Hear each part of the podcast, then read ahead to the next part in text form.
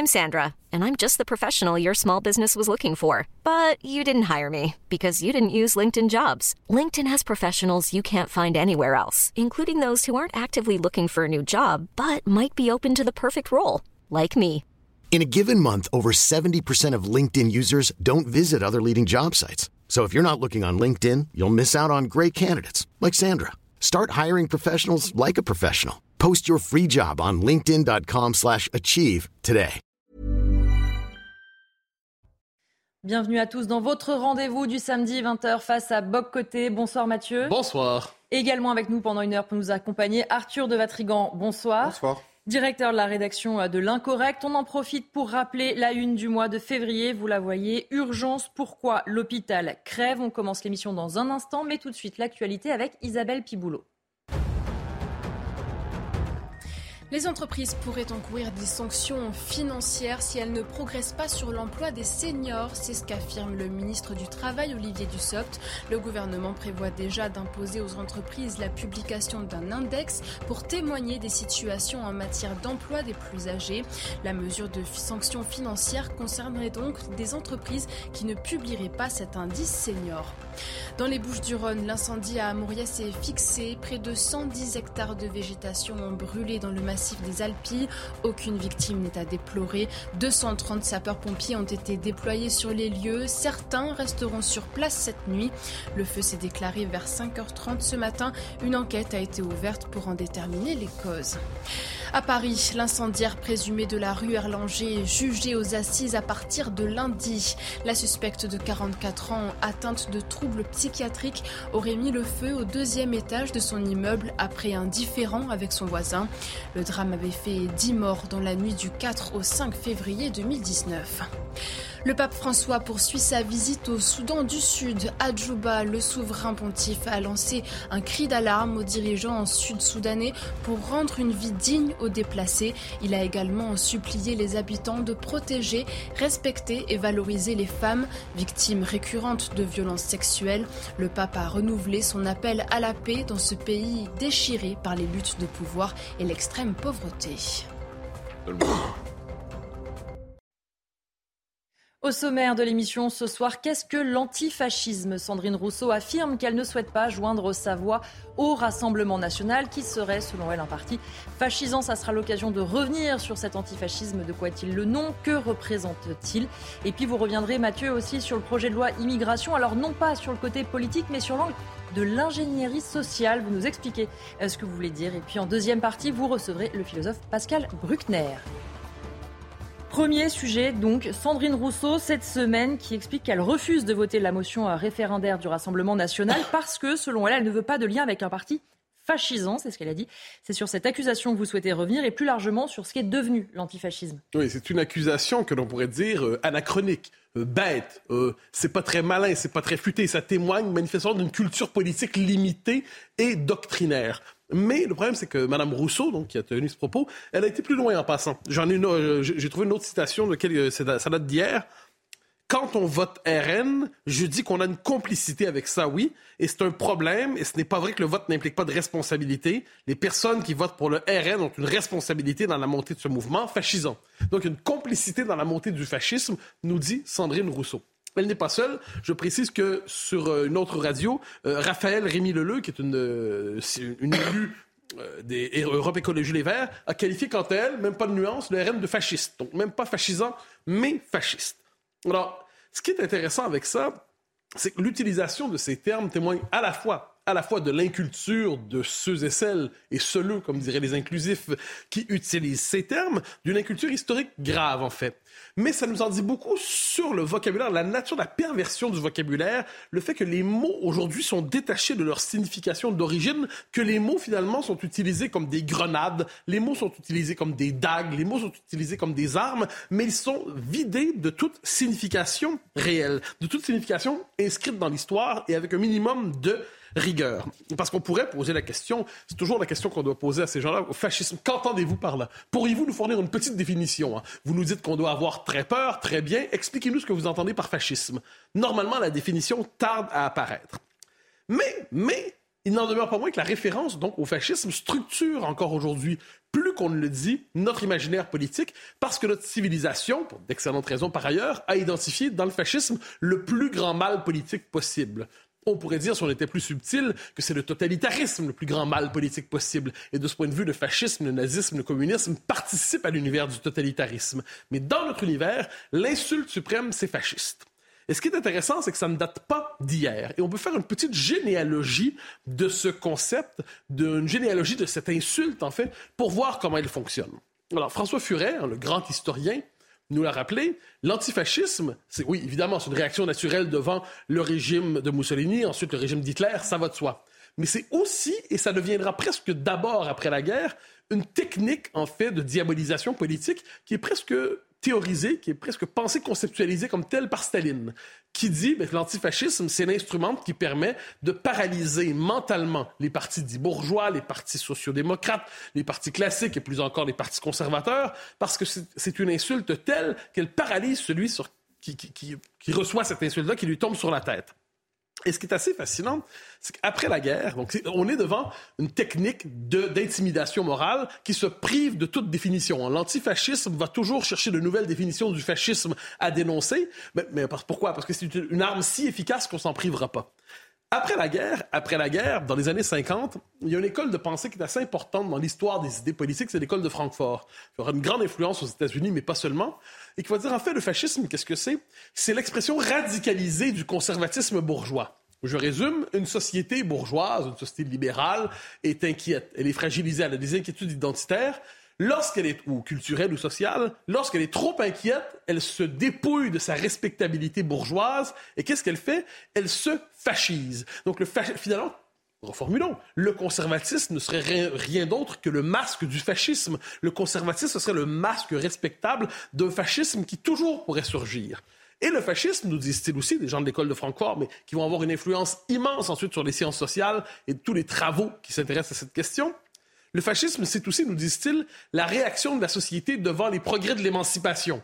Donc, l'émancipation, son contenu peut changer. Dans les années 60, 50, c'est associé au marxisme, ensuite c'est associé aux luttes minoritaires, à la contre-culture. Donc, si vous n'êtes pas d'accord avec la nouvelle expression de ce qu'on nous dit être l'émancipation et le progrès, vous êtes fasciste. Ensuite, il faut voir à quel point je disais que c'est une technique, en fait, euh, d'assassinat politique, d'assassinat symbolique. En 58, en France, quand le général de Gaulle revient au pouvoir, un moment lumineux s'il en est un, comment la gauche accueille-t-elle l'arrivée du général de Gaulle au pouvoir en disant le fascisme ne passera pas? Donc le général de Gaulle, qui à ce qu'on en sait avait quand même fait carrière dans la lutte contre le régime, le régime nazi, qui avait participé à libérer la France, est fascisé lui-même après coup. Pourquoi? Parce qu'il tient à la nation, parce qu'il tient à l'autorité, parce qu'il tient à l'État. Donc on voit à ce moment-là que déjà la définition du fascisme s'est étendue de manière un peu grotesque. Aujourd'hui, tout ce qui touche la critique de l'immigration, le retour de l'autorité à l'école, même on voyait dans le Figaro cette semaine, Papendia le ministre de l'Éducation, quand on lui demande pourquoi il n'est pas favorable à l'uniforme à l'école, il nous dit oui, mais c'est un peu facho. Donc, qu'est-ce qu'on voit finalement? C'est un terme qui est aujourd'hui tellement détaché de toute signification réelle que même quand on parle de l'islamisme, pour nous dire que l'islamisme, c'est déjà assez mauvais comme ça. Mais pour nous montrer que c'est encore plus mauvais, on va appeler ça islamofascisme. Et là, le mot fascisme n'a aucune référence inscrite dans l'histoire ici. Il s'agit simplement. Donc, c'est un terme qui a qui est lancé comme ça à la manière d'une arme pour insulter, pour souiller, pour défigurer, mais qui n'est plus ancré dans la réalité. Mais est-ce que justement l'antifascisme n'est pas devenu marginal? Alors, c'est la thèse de certains, c'est-à-dire on va nous dire oui, c'est une rhétorique qui est intéressante, mais c'est marginal. Non, il s'est simplement transformé, ici, je dirais, il s'est métamorphosé et spécialisé. De quelle manière? Aujourd'hui, le mot fascisme, sauf justement chez certaines figures euh, extrêmes comme Mme Rousseau, le mot fascisme est quelquefois laissé de côté, mais c'est le mot extrême droite qui est partout présent. Hein, l'extrême droite, on la chasse partout, en toutes circonstances, et c'est la même matrice qui fonctionne dans la chasse à l'extrême droite comme hier pour la chasse aux fascistes, entre guillemets. Ah, qu'est-ce qu'on voit? Mais le concept d'extrême droite aujourd'hui est central dans la vie politique. Hein. Je pense que c'est le concept sur lequel repose l'ensemble de, la vie politique.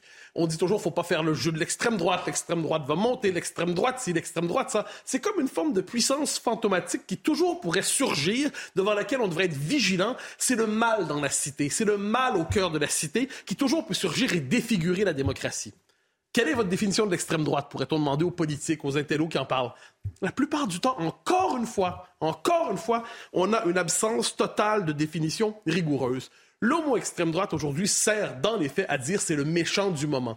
Ça nous rappelle, en fait c'est une forme de démonologie intégrée à la vie politique. Une démonologie pour dire qui est le mal, qui contre qui doit-on faire un exorcisme, qui doit être chassé hors des murs de la cité, contre qui devons tous nous unir en nous mobilisant contre ce, grand méchant qui revient?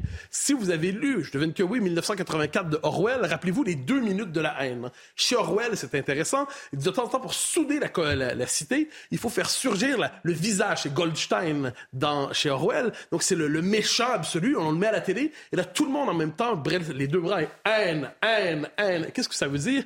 C'est-à-dire qu'on a besoin de cette catégorie-là pour souder la communauté politique. Quand on n'a plus rien en commun, au moins on a le fait qu'on déteste l'extrême droite. Mais le mot extrême droite, encore une fois, ne veut pas dire grand-chose. On l'utilise, finalement, aussi populisme, soit dit en passant. Hein? Mm. Populisme. Quand le peuple, on parle du peuple en démocratie aujourd'hui, c'est pour en parler en mal. Et le mot extrême droite sert en fait à, euh, je dirais, c'est une manière d'étiqueter. De telle manière, c'est en que c'est la droite qui est la première victime de ça. Parce qu'on dit quelle est la, ligne de fracture entre la droite et l'extrême droite? On ne le sait jamais vraiment exactement. On dit simplement que la droite, si vous voulez pas avoir mauvaise réputation, faites attention à vous parce que sinon on vous colle ce terme.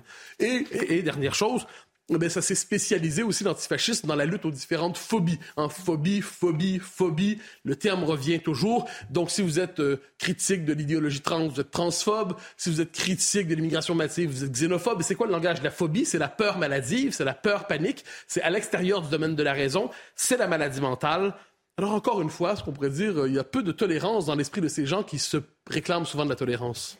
Quelle conclusion vous tirez donc de ces euh, réflexions historiques? Que le fascisme est mort depuis longtemps et heureusement, mais que l'antifascisme, lui, hélas, euh, dans sa forme, est bien vivant, est bien vivant. Donc, il chasse un mort, en fait, mais dans les faits, ça devient le prétexte pour libérer des pulsions autoritaires. Quand on voit Madame Panot, on en parlait la semaine dernière, à l'émission de Cyril Hanouna, non, euh, non, c'était pas, non, c'était sur euh, une autre chaîne info, en fait, refuser de serrer la mm. main de Jordan Bardella, comme s'il était la présence physique du mal, s'il était souillé. Vous vous rendez compte la part d'intolérance idéologique qu'il faut pour refuser de serrer la main à quelqu'un? Quand aujourd'hui on dit je refuse de voter telle motion référendaire, même si c'est la même motion référendaire, parce qu'on ne veut pas s'associer à ces gens qui sont des galeux, qui sont des, pestiférés, qui sont des lépreux, mais ben, c'est une psychologie, une politique de l'intolérance. Donc l'antifascisme aujourd'hui, paradoxalement, masque une, une intolérance majeure qui vient nous hanter. Et je pense que de ce point de vue, bien des journalistes qui utilisent les catégories politiques militantes issues de cette gauche radicale, en toutes les phobies, l'extrême droite, tout ça, devraient questionner leur propre catégorie quelquefois pour voir euh, finalement s'ils ne relaient pas un travail militant sans s'en rendre, compte. Est-ce que, Arthur de Vatrigon, vous diriez, comme le disait Mathieu il y a euh, un instant, que l'antifascisme aujourd'hui est un prétexte et finalement une notion euh, assez creuse pour ceux qui l'utilisent? Bah, Écoutez, franchement, c'est quand même sympa d'être de gauche. Parce que vous pouvez vous compromettre dans les pires horreurs, vous sortirez toujours blanc comme un premier communion. C'est encore mieux qu'une machine à laver. Et j'avoue, je commence à être un peu jaloux aussi, parce qu'on n'a plus besoin de se triturer la, cervelle. Hein. Vous vous agrafez sur votre adversaire fasciste, comme ça, vous l'éteignez. Et vous pouvez déballer les pires immondices, personne ne va vous couper la parole. Et pire encore, parce que vous voyez même quelques-uns de vos courageux adversaires qui euh, vont quémander un peu la parole comme des mendiants, et pour avoir le droit de parler, vont dire que leur euh, collègue de droite est encore plus à droite et donc plus affreux que lui-même. C'est un peu la respectabilité par la délation. Bah, il y en a même un qui a réussi à devenir président des Républicains. Donc forcément, la trahison, ça crée des vocations et ça coûte pas très cher, c'est juste une petite amputation de la conscience. Mais si on reprend les caractéristiques du fascisme, parce que c'est ce dont on parle, dans le caddie, on a quoi? On a je vais enlever les deux premiers essentiels parce que ça fera rire tout le monde. L'écrasement de tout corps social intermédiaire, c'est réglé depuis la Révolution française. La revendication d'un nationalisme impérialiste et militariste, personne ne peut sérieusement dire qu'un parti ou une personnalité en France l'est. Par contre, sur le reste, vous avez le culte de la violence, la mise au pas de toute liberté d'expression, un esprit révolutionnaire irrigué par l'anti-parlementarisme et l'anti-libéralisme. J'ai beau chercher du côté du RN et du côté de Marine Le Pen, même avec un microscope, je trouve pas. Par contre, à l'extrême gauche, il y a quelques filiations assez intéressantes. Le culte de la violence, regardez les antifas aujourd'hui. Bon, euh, tout le monde sait que les antifas sont, eux, la milice violente aujourd'hui. Quand on demande à Sandrine Rousseau si elle les condamne, vous savez ce qu'elle répond? Elle dit les antifas n'ont jamais frappé personne. Fait rire, quoi, demander aux policiers, sauf qu'elle a considéré que les policiers sont personne. Côté des libertés d'expression, rappelez-vous encore ce Madame Rousseau qui a eu à part avec une de ses, un compte parodique sur Twitter. Elle avait dit il y a des limites à la caricature. L'intervieweur lui répond chacun peut rire à sa façon. Pour l'interrogation, elle répond ça fait partie des transformations que nous devons opérer. Moi, quand quelqu'un d'élu de gauche commence à dire transformation, je sens déjà le bistouri qui arrive dans mon cerveau. Sur l'antiparlementarisme, faut juste écouter le grand penseur Louis Boyard hein, sur la réforme des retraites. Il dit quoi? Les débats au Parlement sont truqués par le fait que la majorité a un accord avec les Républicains. Ivre, Louis Boyard découvre l'Assemblée nationale au moment d'être élu. Sur l'esprit révolutionnaire, alors là on touche le sublime, vous avez le Mans. En plus d'adduler l'obsédé de la découpe Robespierre, il dit je suis l'héritier de 93. Donc c'est-à-dire des enfants et des femmes noyés, des bébés jetés dans les fours à pain, les paysans crucifiés sur les portes de grange et les villageois immolés dans les églises de la mode au radour sur sur, glane, pardon. Côté culture, faut juste voir ce qui s'est passé avec le traitement de Vaincre ou mourir il y a quelques semaines. Et dans le système éducatif, on sait très bien que nos gamins ne seront plus comptés jusqu'à 10. En revanche, ils vont sortir avec un doctorat en phobie en inclusion en CM2. Mais rassurez-vous, la gauche dit que c'est pour notre bien, pas de problème, sauf que comme l'écrivait Burke, les tyrans manquent rarement de prétexte. Deuxième euh, édito, on va parler maintenant du projet de loi immigration qui va arriver au cœur de l'actualité. Alors, après le débat sur les retraites, il va représenter l'autre grand débat de l'année 2023. Et donc, en son cœur, on trouve la question de l'immigration de travail avec le concept de métier en tension. Mais vous souhaitez, Mathieu, dans le cadre de votre édito, aborder ce sujet sous un autre angle. Oui, je pense qu'il y a quelque chose d'étonnant quand on voit les problèmes existentiels, sociologiques, démographiques, culturels majeurs engendrés, politiques aussi, engendré par l'immigration massive, de réduire ça à une technique d'ingénierie sociale sur le mode euh, le système économique France, défini en fonction des besoins à courte vue d'une partie du patronat qui a besoin d'une immigration à bon marché pour faire fonctionner des entreprises où on, sous-paye les gens, eh définir l'intérêt national de la France ou d'autres pays ainsi, je trouve ça très limité. Premier élément. Donc, ce qu'on voit, c'est qu'on oublie en fait, c'est en fait c'est l'anthropologie des modernes, hein. c'est la philosophie des modernes qui ont tendance à désincarner, qui ont tendance à déraciner les gens dont ils parlent. Donc aujourd'hui, plutôt qu'à la diversité des peuples dans le monde, à la diversité des civilisations, la diversité des religions, on croit à l'interchangeabilité des populations. Hein. Il manque 25 euh, 000 personnes en France ici, on va les prendre de 25 000 personnes là, on va les transposer. Et comme s'il s'agissait d'une forme de pure machine, de pure mécanique, hein, un morceau de robot, on transfère le morceau de robot ici et le robot est réparé. Donc ça témoigne d'une compréhension très, très limitée, cette espèce de, de réduction économique, mais encore une fois, de, la mauvaise économie souvent, une conception très limitée, je crois, des sociétés humaines, de la culture, de la part de la culture et de l'identité dans les sociétés.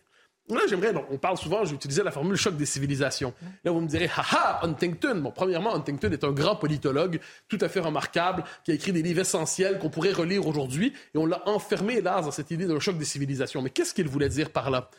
Que tous les peuples ne sont pas faits pour cohabiter dans le même espace politique, dans le même espace de civilisation. Et si vous placez des, des gens qui ont des différences culturelles trop marquées, trop marquées, dans un même espace politique, les tensions viendront même si vous leur faites un cours de morale et d'inclusion. Et ça, faut le garder à l'esprit. Et aujourd'hui, derrière le droit d'asile, et au-delà de ça, parce que le droit, on, ne maîtrise plus le phénomène, des migrations qui sont celles désormais de peuples, de mouvements de population à l'échelle de l'histoire inédit. Sinon, si on remonte euh, il y a à peu près 1500 ans, mais ces migrations-là, aujourd'hui, déstabilisent nos sociétés. Alors, je citais Grousset, René Grousset. René Grousset, c'est un remarquable historien, un peu oublié aujourd'hui, mais qui a vu les intuitions qu'Huntington a. Je vous cite deux citations. La première, des peuples séparés par des abîmes psychologiques et culturels devront vivre en étroite symbiose, cohabiter dans une maison commune ou parfois soudain resserrée, aux cloisons abattues. Et il disait, mais ça, ça ne peut pas donner un résultat politiquement agréable. Et il disait, il disait aussi une phrase intéressante, les Macédoniens sur le Nil, fait référence à l'histoire, n'étaient pas plus devenus égyptiens que les Britanniques du Civil Service ne sont à, à New Delhi devenus hindous. Autrement dit, les peuples continuent d'exister, même si on fait semblant de ne plus les voir. Qu'est-ce que vous entendez ah ben, juste, Alors, il faut comprendre, on a une conception très juridique et administrative de la nationalité aujourd'hui. Quelqu'un arrive, on dit l'intégration est par le travail. C'est même pas l'intégration par la culture, c'est l'intégration par le travail. Et là, euh, ce qu'on oublie, c'est que quand des gens d'une communauté s'installent massivement dans un pays, mais la possibilité de l'intégration diminue au même rythme. Et si vous mettez ça sur plusieurs décennies, sur un siècle, sur un siècle et demi, vous transformez la nature même du pays. Un pays ne saurait être indifférent à la population qui le compose. Je donne quelques exemples qui nous viennent de l'histoire relativement récente. L'Irlande. L'Irlande, au moment de l'indépendance irlandaise, une histoire remarquable. Hein. C'est une belle histoire, l'histoire de l'indépendance de l'Irlande. Eh bien, pourquoi ils ont perdu le nord du pays, alors que c'était l'Irlande sur le plan euh, géographique, évidemment? Mais parce que dans les comtés du Nord, comme on dit, c'était les Anglais qui s'étaient établis là, et les Anglais n'étaient pas devenus, au fil des années, des Irlandais pour autant. Donc, on a assisté à une forme de partition. Les Pays-Baltes, les Pays-Baltes, qui, qui durent jusqu'à aujourd'hui en passant, les Pays-Baltes, au moment de l'indépendance, qu'ont fait les Russes après la Deuxième Guerre mondiale? Ils ont imposé une immigration de peuplement massive dans les pays baltes avec l'idée de noyer les peuples baltes. Hein. C'est une forme de coup d'État démographique qui était fait contre les Baltes pour les liquider, les faire disparaître. Quand les Baltes ont voulu faire leur indépendance, ils ont dû tricoter un système électoral franchement complexe pour être capable justement d'imposer leur indépendance quand dans les faits, un peuple nouveau s'était installé chez eux.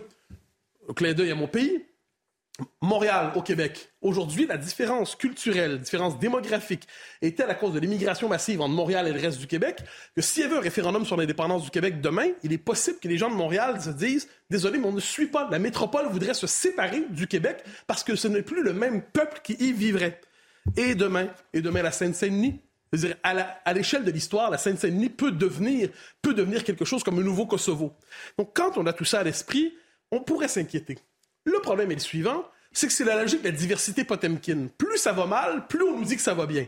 Donc là, on nous dit, c'est les slogans du régime, la diversité est une richesse, tout va très bien, nous sommes des pays mondes, des pays mondialisés. Donc plus nos sociétés se fragmentent, plus elles se décomposent, et plus on nous explique que le modèle dans lequel ils s'engagent, c'est le modèle le plus réussi qui soit à l'échelle de l'histoire. De ce point de vue, il y a une parenté avec ce qu'a été en d'autres temps l'URSS. Mais est-ce que les démocraties occidentales n'essayent pas euh, de s'adapter? Est-ce qu'elles n'ont pas raison de le faire?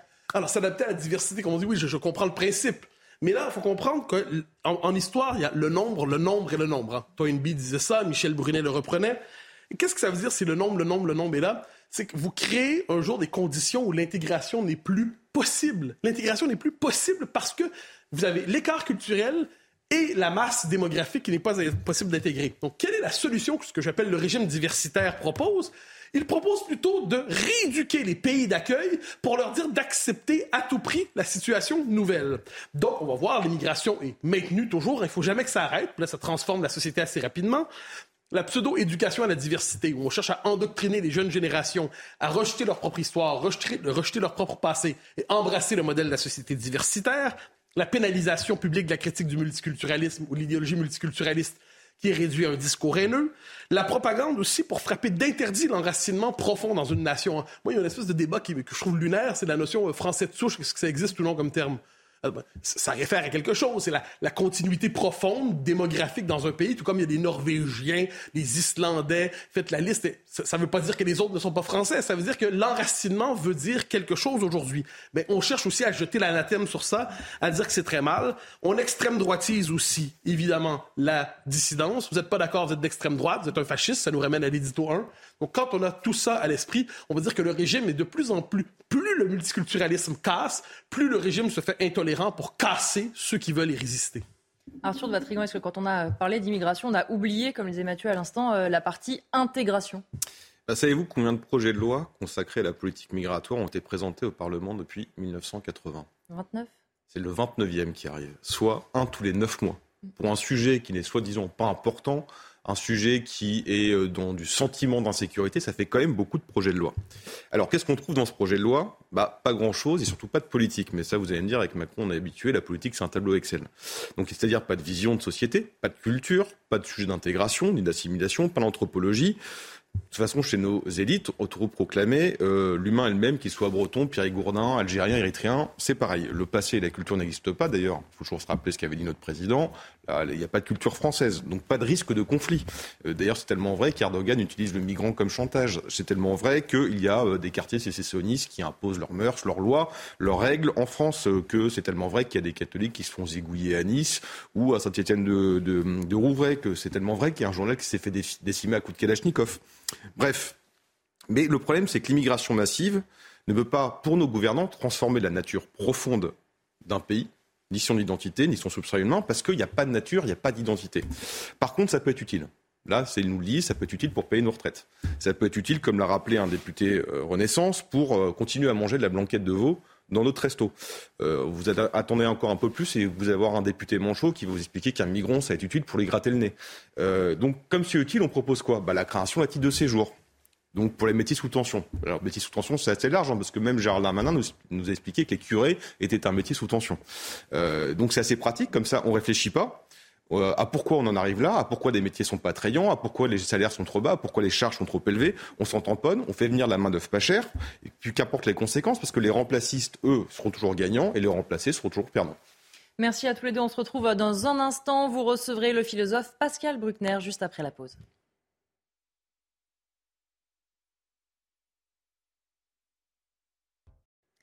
20h30 sur CNews, de retour d'en face à Boc Côté. Tout de suite, on fait le point sur l'actualité avec Isabelle Piboulot. Un enseignant mis en examen et écroué pour des attouchements sur 10 de ses élèves et pour le viol d'une autre, des fillettes âgées de 7 à 10 ans. Ce professeur des écoles, âgé de 55 ans, exerçait dans un village près de Mulhouse lors d'une perquisition. Une cinquantaine de films pédopornographiques ont été retrouvés à son domicile. L'homme a reconnu les agressions sexuelles mais dément l'accusation de viol. Dans le sud-est des États-Unis, trafic aérien suspendu dans trois aéroports par mesure de sécurité nationale. C'est ce qu'a annoncé le régulateur de l'aviation civile américaine après une décision du département de la Défense. Une fermeture qui intervient en pleine controverse autour de la présence d'un ballon chinois dans l'espace aérien du pays. Et puis en tennis, la France qualifiée pour la phase de groupe de la Coupe Davis. Elle domine la Hongrie 3-2. Hugo Humbert a dominé le Hongrois Fabian Marochan 6-3, 6-3. Le Messin de 24 ans s'est montré très solide au service pour cette première sélection avec les Bleus. La phase de groupe de la compétition se tiendra du 12 au 17 septembre prochain. Ce soir, Mathieu, vous avez choisi de recevoir Pascal Bruckner, philosophe, et on cite votre dernier ouvrage, Le sacre des pantoufles. Mathieu, pourquoi avoir choisi ce soir de recevoir le philosophe Pascal Bruckner? Alors, certaines personnes ont le talent de sentir l'époque, de la comprendre, de la conceptualiser, de la rendre intelligible. Et c'est un talent qui est celui de Pascal Bruckner parmi tant d'autres. Donc, je le, je le reçois justement pour éclairer les temps présents qui semblent quelque peu chaotique. Pascal Bruckner, bonsoir. Bonsoir Mathieu Bocoté. Alors nous entrons, la, vie politique en ce moment est particulièrement chaotique, justement, des manifestations en répétition, des discours insurrectionnels chez les uns chez les autres, des menaces de bloquer le pays. Si vous deviez décrire le, la situation politique et sociale en France en ce moment, diriez-vous qu'il s'agit d'une forme de mauvais théâtre ou d'une situation véritablement pré-insurrectionnelle qui se réchauffe? Alors, Je dirais que c'est une résignation colérique qui est tout à fait typique de la France. Alors je, je suis beaucoup plus vieux que vous, donc j'ai vécu ça au moins depuis mes 20 ans, euh, c'est-à-dire des, pseudo-insurrections répétées chaque fois que, la, que, le gouvernement en question, alors c'était pas Macron à l'époque, tentait de faire une réforme. Alors, celui qui a le mieux résumé ça, c'est euh, Raymond Aron. Chaque fois que la France euh, veut faire une réforme, elle fait une révolution. Et là, on a un sentiment, enfin j'ai personnellement un sentiment de ressassement. Euh, notamment les grèves, les grèves dans les transports. Je prends le métro tous les jours et bon, euh, euh, c'est un miracle quand ça marche, quand il n'y a pas de, blocage. Le train va devenir beaucoup plus problématique pour les usagers puisque là on entre dans les, vacances de février. Mais j'ai le sentiment, oui, c'est une mauvaise pièce de théâtre qui est rejouée tous les dix ans. Et souvenez-vous de la... Alors vous n'étiez pas en France à l'époque de la réforme verte, verte de, déjà de la retraite. Il y a eu à peu près, je crois, 14 journées de blocage, euh, des, semaines et des semaines d'arrêt de, des, transports publics. Et puis finalement, la réforme est passée.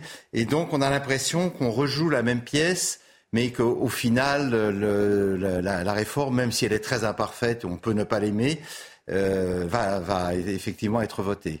Alors, néanmoins, est-ce qu'on n'a pas une singularité des temps présents? Je m'explique. La France était divisée politiquement, idéologiquement, comme tout pays l'est, peut-être un peu plus en France, puisque une nation très politique. Mais aujourd'hui, est-ce qu'il n'y a pas, vous connaissez les thèses sur la France périphérique d'un côté, la France des grandes villes de l'autre, le bloc élitaire, le bloc populaire, une France fracturée, archipélisée. Est-ce que vous n'avez pas l'impression que les fractures françaises sont plus vives et peut-être plus nombreuses aujourd'hui qu'elles ne l'étaient ces dernières décennies? Oui, oui, sans doute. Et les, les Gilets jaunes l'ont bien montré. Là, il y a eu une insurrection alors qu'une partie de la gauche ne parlait que des, que des cités et des banlieues, où, où, était en quelque sorte, où résidait le cœur du vrai peuple, on s'est aperçu qu'il y avait un autre peuple qui avait été oublié. Donc c'est les, thèses de Guilly. Et, euh, et là-dessus, effectivement, les, les médias s'étaient trompés, les médias et l'intelligentsia. Mais euh, je, je, trouve qu'il y a un, un, domaine qui est particulièrement bien mis en, en valeur aujourd'hui, c'est celui de la voiture. Parce que si on en croit une certaine doxa... Euh, euh, écologiste, la voiture était un instrument condamné euh, en raison du réchauffement climatique et des pollutions qu'elle engendre. On s'est aperçu avec la grève des, énergéticiens en décembre qu'en réalité 80% des Français ont besoin d'une voiture pour rouler.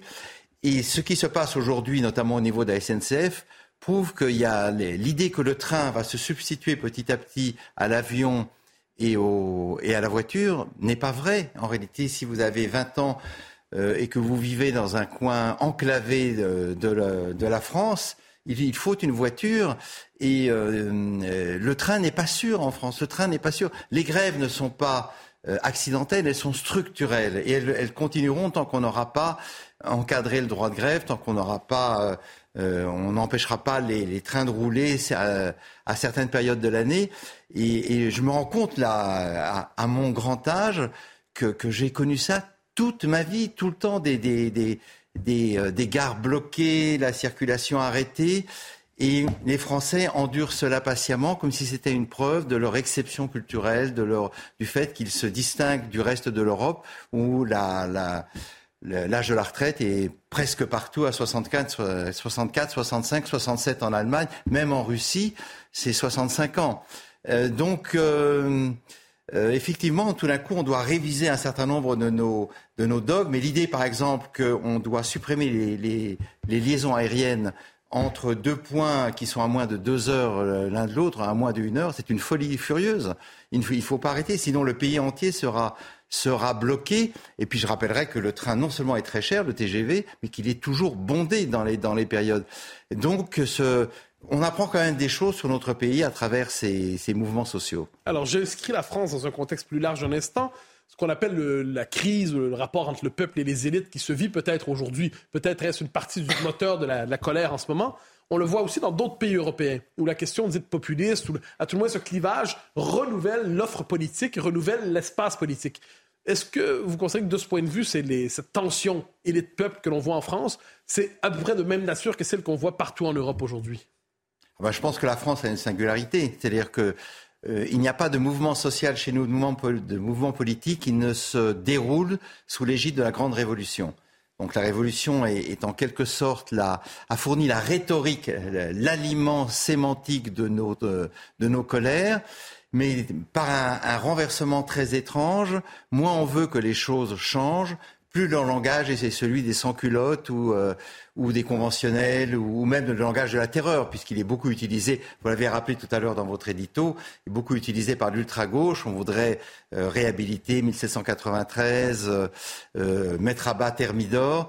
Et cet imaginaire révolutionnaire alimente finalement une parole qui est une parole assez conservatrice, puisqu'on voudrait qu'au fond, on est arrivé déjà péniblement à la retraite à 62 ans, et on voudrait pouvoir revenir éventuellement à 60 ans. Et le, il y a une expression qui me frappe toujours quand, quand je prends les transports, c'est à la suite d'un mouvement social, votre, euh, votre métro n'existe plus, votre RER e est bloqué. C'est-à-dire que le mouvement des uns suppose l'immobilisme des autres. Hein. C'est comme le terme mobilité qui, qui, est rentré dans le vocabulaire récemment. Et mobilité, ça veut dire qu'en réalité, on fait le tour du pâté de maison. C'est le modèle qui a été euh, inspiré par le Covid. L'idée qu'on ne peut pas euh, marcher au-delà de 500 mètres ou un kilomètre autour de chez, de chez soi est devenue en quelque sorte une, matrice pour les déplacements futurs. Et on nous dit, et là il y a eu euh, notamment chez les écologistes beaucoup d'exemples là-dessus, euh, abandonner l'idée de voyager. Vous savez par exemple que l'ingénieur Jean-Marc Jancovici euh, préconise que nous n'ayons pas le droit de faire plus de quatre voyages en avion pendant toute notre vie. Et donc, on va être évidemment réduit à l'île de France si on habite en France ou réduit à la Côte d'Or si on euh, vit à Dijon. Et c'est le, le, euh, voilà, le local triomphe du global. Mais pour moi, ce local ressemble beaucoup à un bocal. On, étouffe un peu. Et nous y reviendrons dans un instant, justement, d'autant que vous avez consacré un ouvrage directement à ce thème. Mais d'abord, Arthur de Vatrigan. Alors, vous avez signé une tribune dans Le Monde il y a quelques jours à la suite de l'affaire Bastien Vivès pour dénoncer, je cite la tribune, un climat de peur menaçant la liberté de création. Je rappelle peut-être juste rapidement à nos téléspectateurs, pour ceux qui n'ont pas suivi, Bastien Vives, un auteur de bande dessinée, euh, qui est reconnu comme un des plus grands auteurs, un dessinateur de BD contemporaine. Une exposition lui était consacrée au Festival d'Angoulême, qui est la grande messe du genre, et il a, euh, été annulée parce que certains ont expliqué que certaines de ses planches, certaines de ses BD étaient pédopornographiques, ce qui est vrai. Euh, j'ai une question. Donc, si, si c'est de la censure que naît parfois euh, les régimes totalitaires, comme par exemple le fascisme dont on a parlé tout à l'heure, n'est-ce pas aussi de l'absence de censure que peut naître des régimes totalitaires et du fascisme, comme le montre Pasolini dans les 120 jours de euh, Salou, les 120 jours de Sodome, c'est-à-dire que le sadisme qui crée le totalitarisme. Donc, pour faire vite, si on oublie la finalité morale, l'art ne peut-il pas être dangereux au point de créer ce qu'on veut, ce que vous pouvez dénoncer dans la tribune? Oui, alors je ne pense pas que Bastien Vivès soit générateur de fascisme. Je pense que simplement c'est des élucubrations. On peut ne pas être d'accord avec lui. On peut penser qu'il est allé trop loin. Mais là, on se retrouve plutôt dans une situation qui est celle du 19e siècle où c'est un outrage aux bonnes mœurs. Et les bonnes mœurs aujourd'hui consistent à bannir un, auteur qui dépasse les bornes et qui tout d'un coup ne correspond pas au, dogme du jour, au credo du jour. Or, euh, euh, et effectivement, on a l'impression de se retrouver au procès des fleurs du mal ou de certains livres de Zola. Tout d'un coup, il n'est pas conforme aux règles de la, de la doxa officielle, et donc euh, on l'efface. Et, cet effacement, alors là, pour le coup, est, euh, tout à fait euh, typique des régimes totalitaires. Vous savez, on, est, on, gommait la, la, photo, par exemple, sur les, sur les, les, photographies officielles du régime stalinien, on gommait la photo de Trotsky, puis d'autres anciens compagnons de route. Et là, tout d'un coup, euh, Bastien Vivès n'a plus le droit d'exister, n'a plus le droit de publier. Il sera, il sera écarté de tout. On a fait la même chose avec Woody Allen. Woody Allen aux États-Unis n'a plus le droit de, de, montrer ses films alors qu'il a été blanchi par la justice. Il n'y a rien contre lui. Je ne vous parle même pas de Polanski qui là, alors évidemment, lui est, est carrément aux enfers et dans, dans les abîmes. Euh, et c'est très curieux qu'au nom du bien, car les gens qui, qui euh, veulent censurer parlent au nom du bien, de la morale, de, des, des, choses convenables. Tout d'un coup, on s'attaque à nouveau aux artistes et qu'on tente de les, euh, de les annuler. C'est vraiment la, la, la, la, cancel culture appliquée à, la France. Et nous sommes là les, les bons élèves de, de ce qu'il y a, à mon avis, de plus dangereux dans la culture nord-américaine. C'est une sorte de macartisme culturel. Euh, et je pense qu'un art... alors pour vous répondre, je pense qu'un artiste a le droit d'être outrageant, de, dire des horreurs. Les œuvres de Sade, vous avez parlé tout à l'heure de Pasolini, sont abominables. Et en même temps, Sade est en vente libre et je pense qu'un pays démocratique doit pouvoir affronter euh, l'horreur dans l'écrit ou dans la représentation sans pour autant mettre au pilori les artistes. Alors, vous avez touché il y a quelques instants la question, vous parlez de, vous dites le, le local se substitue au global et ce local ressemble à un bocal. la formule est belle. Donc, vous avez, et dans votre livre, Le Sacre des Pantoufles, vous avez cherché aussi à capter cet état d'esprit qui est peut-être un état d'esprit post-confinement, des sociétés qui finalement perdent le goût du risque, perdent le goût de la rencontre humaine, des sociétés qui se réfugient de plus en plus dans une existence virtuelle. Si vous deviez décrire, vous avez connu les années euh, plus euh, transgressives, 70 euh, années de liberté, si vous deviez décrire l'état d'esprit des temps présents derrière le thème du sacre des pantoufles, comment le décririez-vous? Oui, c'est les années plan-plan. Et ce côté plan-plan est en quelque sorte suscité par la peur. C'est-à-dire que ce qui, est, très étrange depuis 20 ans, depuis le début du siècle en gros, ce qui domine les sociétés occidentales, qui étaient des sociétés plutôt de l'entreprise, de la transgression des frontières, de, l'ouverture, c'est la refermeture. Donc on, a parlé de démondialisation, mais c'est assez, c'est assez vrai. C'est pas vrai partout, mais c'est quand même assez vrai. Et c'est cette idée que de toute façon notre civilisation occidentale est condamnée. Elle est condamnée par le terrorisme, elle est condamnée par le changement climatique, elle est, elle est condamnée par la guerre, par, euh, par les épidémies possibles. Et donc, le, les, deux, les deux grandes idéologies qui se partagent, à mon avis, aujourd'hui, le champ, le champ théorique, le déclinisme d'un côté, le catastrophisme, nous expliquent que l'avenir est mort. Et c'est cette jeunesse, parce que c'est manifestement un phénomène qui touche les jeunes, notre jeunesse euh, a décidé de se renfermer chez soi. Mais c'est un chez-soi qui n'a plus rien à voir avec le chez-soi des années 70-80, où nous étions quand même assez limités en termes de, moyens de communication. Il y a le portable, il y a, les, euh, il y a la télévision, il y a les, les, séries, il y a les réseaux sociaux. Et donc, on ne va plus vers le monde puisque le monde est venu chez nous. On, est, on, est, euh, on reçoit tout à la maison. On s'en parlait tout à l'heure. Aujourd'hui, la livraison est devenue un mode d'existence. Il y a des gens qui ne veulent même plus descendre à l'épicerie pour acheter euh, une bouteille d'eau ou un, paquet de lait. Et donc, le, livreur est là et il y a des, combats et même il y a des, batailles physiques entre euh, différentes euh, agences de livraison pour savoir qui fera le prix le plus bas. Et dans mon immeuble à Paris, c'est un va-et-vient à partir de 18 heures, c'est un va-et-vient incessant de livreurs, Uber Eats, Deliveroo ou autres qui amènent des, qui amènent des, des colis, euh, des, des, repas. Et, et, donc, effectivement, le monde disparaît. On le remplace par le virtuel. Et une des conséquences, il y a de nombreuses conséquences à cela, c'est un peu la disparition de l'autre. C'est-à-dire qu'au fond, l'autre est un danger.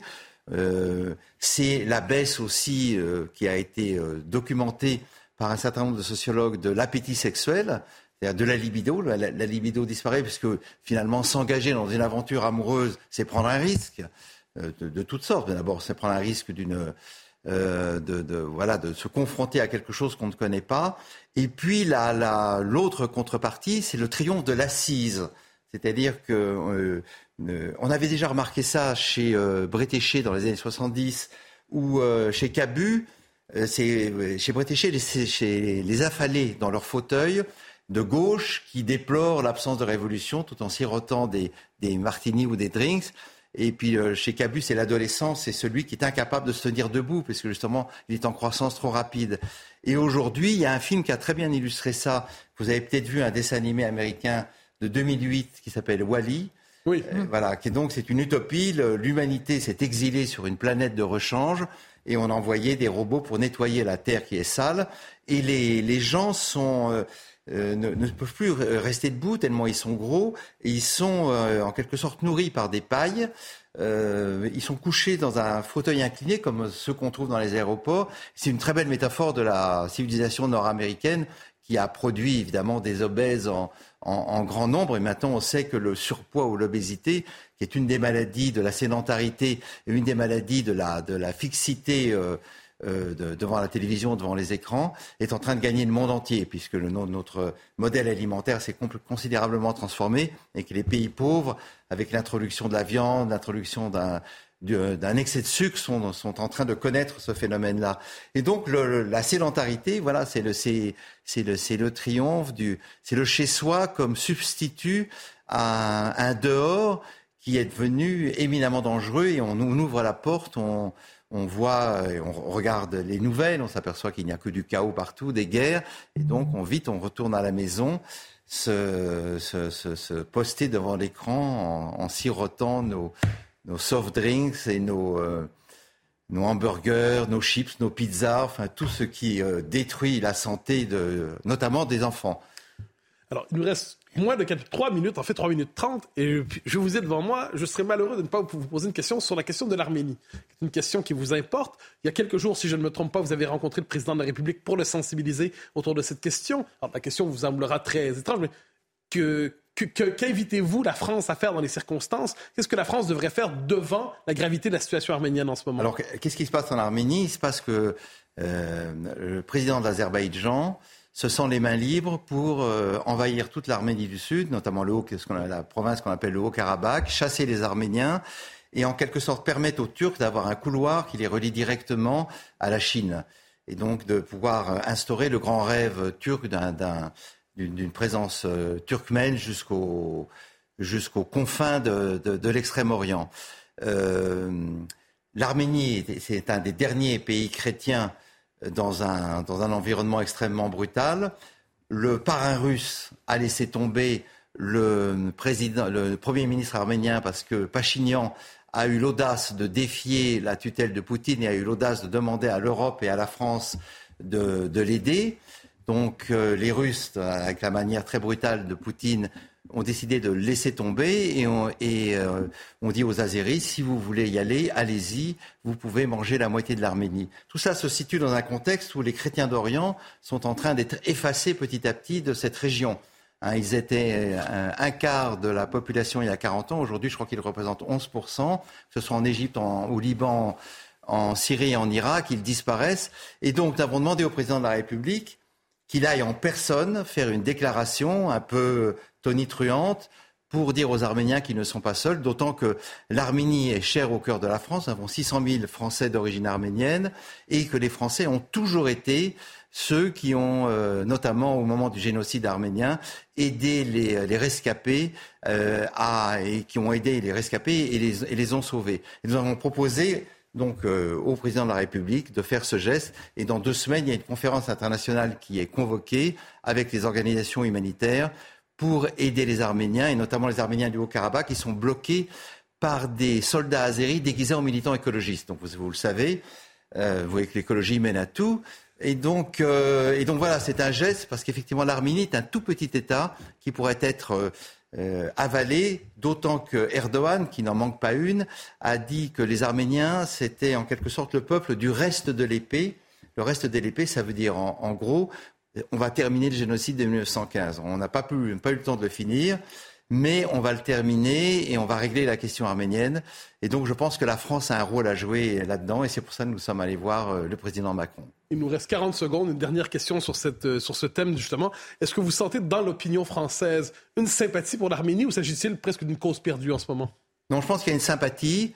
Mais comme toute sympathie, elle est émotionnelle et la compassion, c'est ce qui passe le plus vite. Et c'est vrai qu'aujourd'hui, l'Ukraine est un conflit, c'est un trou noir qui avale tout. Euh, mais donc, je, crois qu'il y a là quelque chose à faire.